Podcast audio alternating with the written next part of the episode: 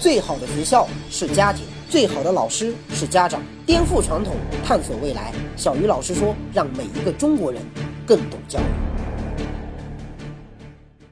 大家好，欢迎来到小鱼老师说。之前我们小鱼老师说的微信平台上有个家长跟我抱怨，说他的孩子特别迷信星座，哎，整天看各种各样的星座占卜书，还出门要看运势，考试要看运势，甚至连跟家里的亲戚朋友相处都要先了解对方的星座跟自己合不合。要是星座比较合，那肯定就处得好；要是星座不合，他平时连理都懒得理人家。然后这个家长就很苦恼啊，问我该怎么办。其实不仅仅是家长啦，我们平台上有很多孩子一样会遇到类似的问题，说他们的父母特别的迷信，一会儿请风水先生给他们起名字，一会儿去哪个地方给他们求签算命。我之前认识一个校友哈，叫梁奶大，因为他这个名字实在是有点重口，所以我们干脆就给他起了个外号叫乳房。后来我就问他，我说你妈怎么会给你起个这么奇怪的名字啊？叫梁奶大。他跟我说，这个名字不是他妈起的，是他妈花了五百块钱找了算命先生起的。我当时就想，这不是典型的花钱跟自己过不去吗？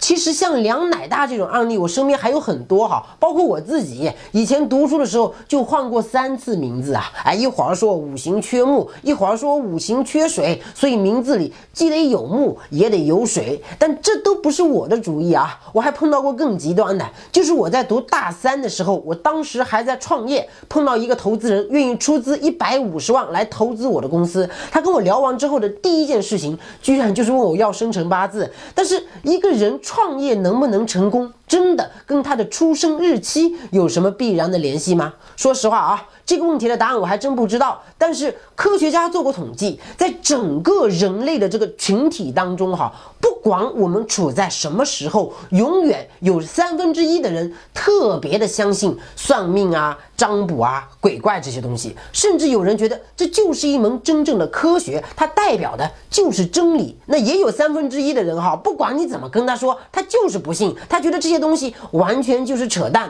那还有三分之一的人将信将疑，处在两者之间。所以星座这个话题哈，其实跟中医一样，它是一个你讲了之后。必然就要挨骂的话题。咱们优酷上有一档非常了不起的知识类节目，哈，叫《逻辑思维》。这个节目也是我们小鱼老师说的投资人之一。他们就曾经讲过一期跟中医有关的话题，也被骂得很惨。因为不管是星座也好，中医也好，算命也好，它都是相当大一部分人的信仰。你公然的去颠覆别人的信仰，挨骂。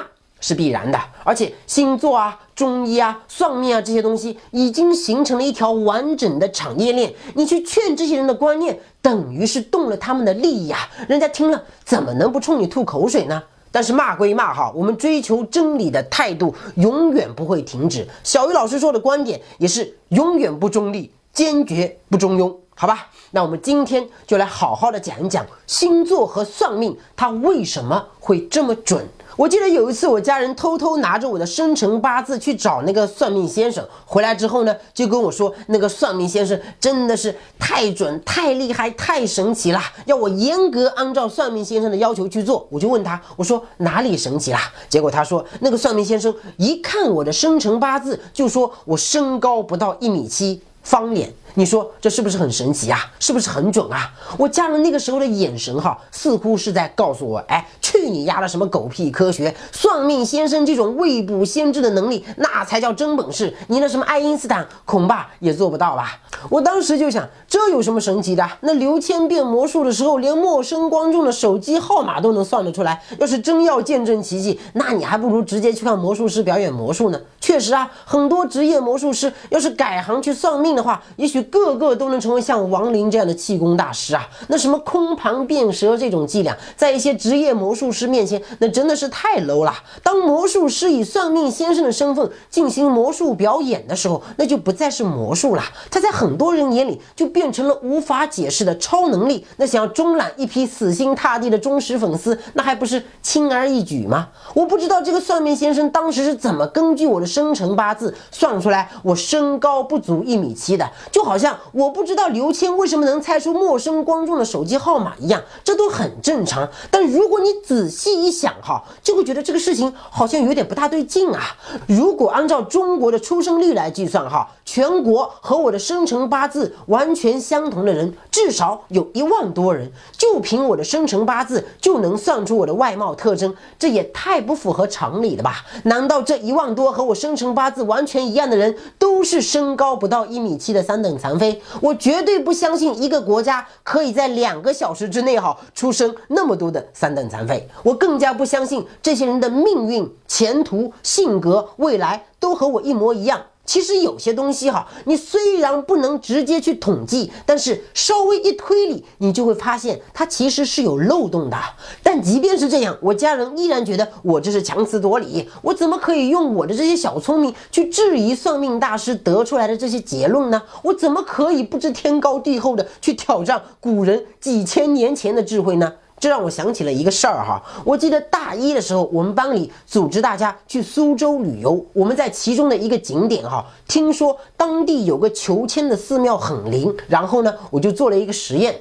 当时我们班总共有十一个人要去求签，等他们求完了签之后哈，我就让他们把他们求到的签交给我，然后我偷偷的把那十一根签的顺序通通打乱，再还给他们。也就是说啊，他们手里拿到了签根本就不是他们。当时求到的那支签，而是我随机分给他们的。等到他们找到寺庙的人解完签之后，哈，我就走过去问他们，我说：“你们觉得刚才这个给你们解签的那个师傅算得准吗？”结果这十一个人当中，居然有七个人点头告诉我很准。这就意味着哈，不管这七个人求到的是哪一支签，只要他们拿着这个签去寺庙里解签，他们都会觉得这个签求得很准。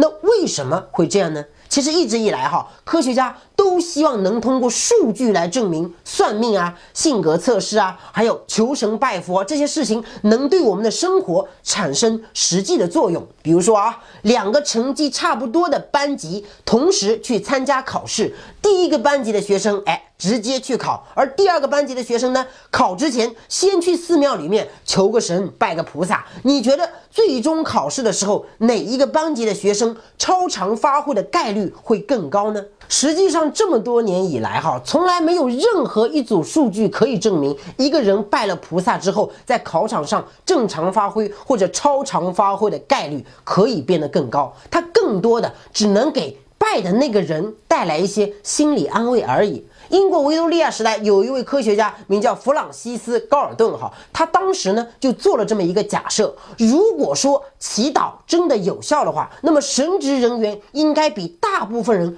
更加长寿才对。理由很简单啊，因为神职人员祈祷的时间明显更长嘛，也更虔诚嘛。结果他对词典中上千位神职人员进行了广泛的调查和分析，发现哈，神职人员的寿命其实远远不如医生和律师。这个调查在当时那可不仅仅是大逆不道，甚至可能惹来杀身之祸的哟。科学家理查德·怀斯曼也干过一件特别有意思的事情，他找来了三个人来预测股票。第一个人是一名资深的金融占星师，哎，金融占星师的杀手锏哈，就是说可以通过观察天象来预测股票的涨跌。而第二个人呢，是一个资深的股票分析师。第三个人是科学家随便找来的一个四岁的小女孩。科学家给了这三个人哈，每人五千块钱的虚拟货币，让他们去炒股。然后呢，还请了英国最负盛名的投资公司巴克莱股票经纪公司作为这场比赛的裁判。结果一个星期之后啊，那个靠观察天象来预测股票的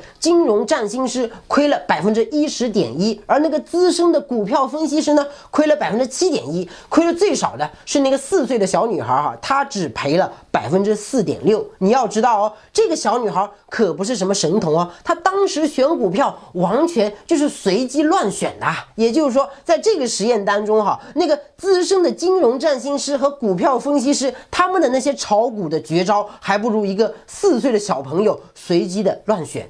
想要学习更多的教育知识，赶紧加入小鱼老师说微信公众号吧！在这里，你不仅可以每天收听小鱼老师的六十秒钟语音，还能直接向小鱼老师提问，跟三十五万节目的粉丝一起做各种有趣的教育实验。打开微信，搜索公众号“小鱼老师说”，或者扫一扫我们的微信二维码，我在这里等着你。心理学家汉斯·艾森克曾经说过这样一句话，他说：“无法衡量即不存在。”就是说，没有办法用数据、用实验来验证的东西都是骗人的。为了证明星座和算命这些东西不靠谱，哈，他在二十世纪八十年代晚期的时候做过一个非常著名的实验，叫死囚占星术。哎，这个实验是这样的啊，研究人员找来了一个名叫约翰·盖西的连环杀手，这个家伙曾经因为凌辱和杀害了三十三名少年而被美国联邦政府判处十二个死刑和二十一个无期徒徒。刑，绝对是个彻头彻尾的冷血杀人狂。结果，当科学家把盖西的出生年月拿给各种资深的占星师、算命师，让他们来算的时候，那些占星师和算命师个个都说盖西应该是个阳光开朗、善解人意、前途一片光明的人。根本没有一个人算出来他其实是个冷血杀人狂，甚至没有人算出来他其实是个坏人。那为什么在一次又一次的实验面前，总总是经不住考验，完全没有任何可信度的星座和算命，在全世界依然有那么多人深信不疑呢？一九四八年的时候，美国心理学家伯伦特·福勒给自己班上的学生做了一个实验，也许能帮我们。找到这个问题的答案。这个实验是这样的：福勒先让他的学生在班级里一起做一套性格测试题，就跟很多人在网上做的那个性格测试题差不多哈。等到测试结束之后呢，他就跟学生说，会根据每一个人的测试结果，给每一个学生做出一份独一无二的性格分析报告。等到他把分析报告发给学生之后呢，他要求学生以五分为满分，对这份性格分析报告的准确程度进行评分。结果他的学生哈给这这份报告打出来的平均分是四点二六分，这可是一个相当高的分数哦。然而在这个实验当中，每一个学生拿到的所谓的性格测试结果，其实都是同一段话。这段话是这样写的啊。你希望他人能喜欢并且仰慕你，你倾向于对自己要求严格，你还有很多潜力尚未开发。虽然你的性格当中有些缺陷，但你在整体上可以想办法解决。在外人看来，你显得自律稳重，但实际上你的内心缺少安全感。很多时候，你对自己的决定总是不够自信。你渴望自由，渴望改变，你喜欢独立思考，不喜欢任人摆布。在没有满意的证据之前，你不会轻易的接受别人的观点。你觉得过于坦诚的向别人吐露心声是不明智的。有时候你很外向，很和蔼，很容易相处，但有时候你又会变得很内向，很矜持，充满警惕。你的一部分愿望不太实际，而你的人生中的主要目标。其实是为了追求稳定，怎么样啊？有没有觉得这段话好像就是在说你呀？这其实就是著名的。多纳姆效应，因为我们每一个人其实都是一个非常复杂的综合体，在这样的情况下，很多模棱两可的描述放在不同的人身上，其实都是非常准的。你比如说啊，你是一个勤奋的人，废话，谁他妈不觉得自己勤奋啊？但是你反过来也可以这么说哈，把这句话改成你是一个懒惰的人，其实也一样可以形容大部分人啊。谁没有懒惰的时候啊？你要是相信我说你勤奋，你会觉得准；我说你懒惰，你一样会觉得我分析的。很对呀，再比如说善良吧，谁他妈不觉得自己善良啊？那你要说我邪恶也行啊，每一个人都有邪恶的时候啊。还有什么完美主义啊、拜金啊、重色轻友啊、重情重义啊、对人真诚啊、说话直接啊，这些词用在大部分人身上都是没有问题的，因为大部分人都觉得自己完美主义啊。大部分人都觉得自己有时候拜金，大部分人都觉得有时候重色轻友，又觉得自己重情重义。因为人本身他就是一个非常复杂的矛盾体，再诚实的人都是可以谎话连篇的。所以像这种一般性的描述哈，用在大部分人身上，它都是很准的。但这和一个人的出生年月和他的血型没有半毛钱关系，它仅仅是一个普遍存在的心理学效应而已。你比如说吧。针对白羊座的性格，哈，星座书里面是这么写的：白羊座的人乐观活泼、敢做敢当、干劲十足，属于标准的行动派，是急行侠、探险家，但有时显得没有耐性，容易冲动，太过于冒险。你自己想想看啊，这段话要是用在你身上，是不是基本上合适的？我要是不知道自己的星座哈，我也会觉得自己就是白羊座啊。不信，我再给你念一段金牛座的哈。金牛座给人的感觉是稳重踏实，追求稳定与和谐，害怕变动，属于享受派，喜欢安定，最怕没有安全感，但有时显得固执己见，对钱财看得很重。我想请问一下，有几个人觉得自己是不踏实稳重的？有几个人觉得自己不是享受派？哈，有几个人是喜欢没有安全感的？有几个人对钱财看的是不重的？再来看双子座啊。双子座的人思维跳跃，口才伶俐，鬼点子多，常常语出惊人，但有三心两意的倾向，情绪起伏变化多，难以专心。我就这么随机的抽了三个星座哈，就感觉这些星座完全就是在形容我自己嘛。我不就思维跳跃，口才伶俐吗？经常语出惊人吗？然而我既不是白羊座，也不是金牛座，更不是双子座。如果你仔细的去把每一个星座的性格特点看一遍哈，你就会发现。每一个星座好像都是在说你自己，这就是为什么那么多人觉得星座准，因为你只要觉得它准，它就一定是准的。同样的，你只要觉得它不准，它就一定不准。所以算命界哈有一句名言叫“信则有，不信则无”。其实这个“信则有，不信则无”就是多纳姆效应。最好的体现啊，也正是因为如此哈，像星座啊、算命啊这些东西来预测人的性格和命运的时候呢，通常用的都是一些模棱两可的形容词，而很少会用一些精准的名词和数量词。你比如说啊，他会告诉你，你最近可能会犯小人，哎，你要多注意你身边的同事和朋友在背后算计你，这都是废话。大部分人都担心被人算计，但是他绝对不会告诉你那个算计你的人。叫什么名字，在什么时候会在什么地方算计你？因为他根本就是胡扯的，他更不可能告诉你你的手机可能明天会被偷，你后天可能会因为得什么病住哪一家医院，这些具体的事件哈，他永远都不会说，因为这些属于小概率事件，他要真的说了，基本上是不会应验的。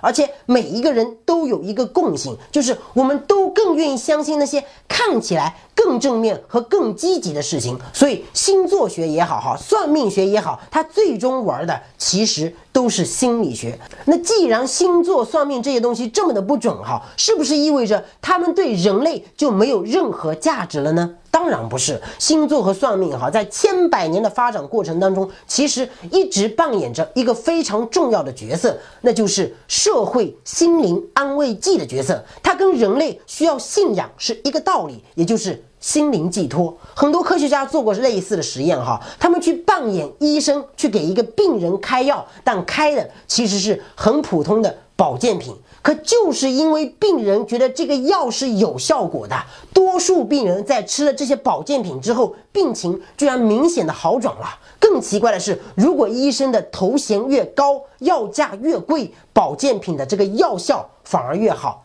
当大家都相信你医术精湛的时候，你给病人开的哪怕只是绿豆汤、红糖水，病人喝了都可能觉得那是神水。所以咱们的中医哈，有一点。真的做的非常的好，那就是玩心理学。非典来了。吃板蓝根，哎，禽流感来了，吃板蓝根，甚至连日本福岛发生了核泄漏，都有大量的中国人去抢购板蓝根。实际上，板蓝根对于预防非典、禽流感这些疾病根本没有任何实际的作用，仅仅是因为人们在危难的时候需要一个精神寄托。但这些东西跟医学无关，它完全就是个心理学概念。所以古人常说哈，倒霉的医生医病头，幸运的医生医病尾。有时候啊。真正让一个病人起死回生的，不一定是医生开出来的药方，而是病人内心的观念。其实早在两千多年前，哈，医学之父希波克拉底就企图通过人为的手段来预测人类的性格，于是提出了四叶说。但是现代医学早已经证明，哈，包括后来的。血型测试性格、星座测试性格，甚至指纹、属相测试性格，都是没有任何科学根据的。只是在遇到一些我们控制不了的事情的时候，人们的态度往往是宁可信其有，不可信其无。而恰恰是因为多数人选择了宁可信其有，才使得事情的结果容易朝人们相信的那个方向去发展。我记得我们之前讲皮格马利翁效应的时候，我跟大家说过哈，你相信自己是一个什么样的人，你就容易成为一个什么样的人。所以，当你的星座说你外向的时候，如果你信了，你确实可能因此而变得更加的外向。从这个角度来说哈，算命也好，星座也好，它对于人们的很多正面积极的评价，其实是可以在精神上促进一个人往更好的方向发展的。所以，当我们面对星座和算命的时候，最好的处理方式其实是相信好的预言，不要相信坏的预言。只有这样，我们才能把算命和星座在心理上对人们最积极的一面更好的发挥出来。之前我有一个同学结婚哈，他是浙江人，在我们同学的这个家乡，婚车一般不用白色，都觉得白色不太吉利，只有奔丧的时候才会用。而在他老婆的家乡，婚车车队带头的那辆车哈，一定要是白色的，预示着白头偕老。就因为这么点奇葩的小事，双方家长那是吵得不可开交啊！好不容易谈妥了，又因为婚礼的日期闹起来了。男方家长花大价钱请来了风水先生，挑了个黄道。吉日，可这黄道吉日往往都是所有人扎堆结婚的日子啊！不仅宾馆酒店的价格水涨船高啊，最要命的是高档的这个酒店全被订满了，只能把婚礼放在一家小酒楼里面举行。但女方家长觉得小酒楼条件太差了，死活不肯同意，要求换个差点的日子去挑个好点的酒店。而男方家长却认为风水大师挑出来的黄道吉日那是必须得遵守的，否则以后必然多灾多难。啊！结果一件小事越闹越大，双方家长因此大动干戈，最终不仅婚没结成，还活生生拆散了一对即将走进幸福殿堂的小夫妻。选个黄道吉日，本是图个吉利，但我们如果太固执，反而容易把喜事变成悲剧啊！至少目前为止，世界上没有任何一个科学的数据或者研究的结果能够证明，哈，一个家庭婚后幸不幸福、离婚率高和不高和这对夫妻结婚。的日期有关，真正能够决定我们命运的，不是星座运势，不是算命先生，更不是什么黄道吉日，而是我们自己的双手和一颗积极乐观的心啊！小鱼老师说，每一个中国人都应该更懂教育。今天的节目咱们先聊到这里，下期节目再见。